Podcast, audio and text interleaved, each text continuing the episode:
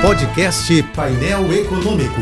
Entrevistas, informações relevantes e curiosidades de economia e política com Alex Campos. É hora de curar as diferenças, curar as feridas e curar a alma do país. As eleições dividiram os Estados Unidos politicamente, mas não podem dividir a nação. Donald Trump está demitido da Casa Branca e não há nada que possa fazer senão passar os próximos dias e meses esperneando nas redes antissociais. Até as emissoras de TV aliadas incluindo a Fox News, decidiram negar a ele espaço para tentar difamar e desmoralizar a democracia americana. Como eu disse aqui em setembro, liberdade de expressão não pode servir para proteger injúria, calúnia, difamação, notícias falsas, ataques à honra, atentados à reputação ou ameaças de morte. Liberdade de expressão não pode servir para patrocinar ódio, rancor, racismo, homofobia, preconceito e discriminação. Liberdade de expressão não é liberdade de desinformação em massa, com fins destrutivos, hediondos e medonhos. A aprendiz de presidente, Trump perdeu para ele mesmo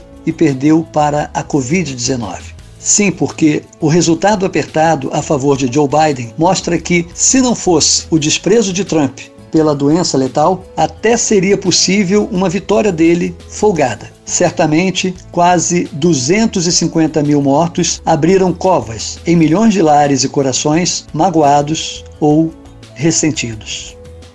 Siga-me no Twitter, arroba AlexCamposJBFM.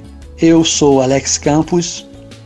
Bom dia e boa sorte. Este e outros colunistas você ouve também em nossos podcasts. Acesse o site da JBFM ou as principais plataformas digitais e escute a hora que quiser, onde estiver. Podcasts JBFM. Informação a toda hora.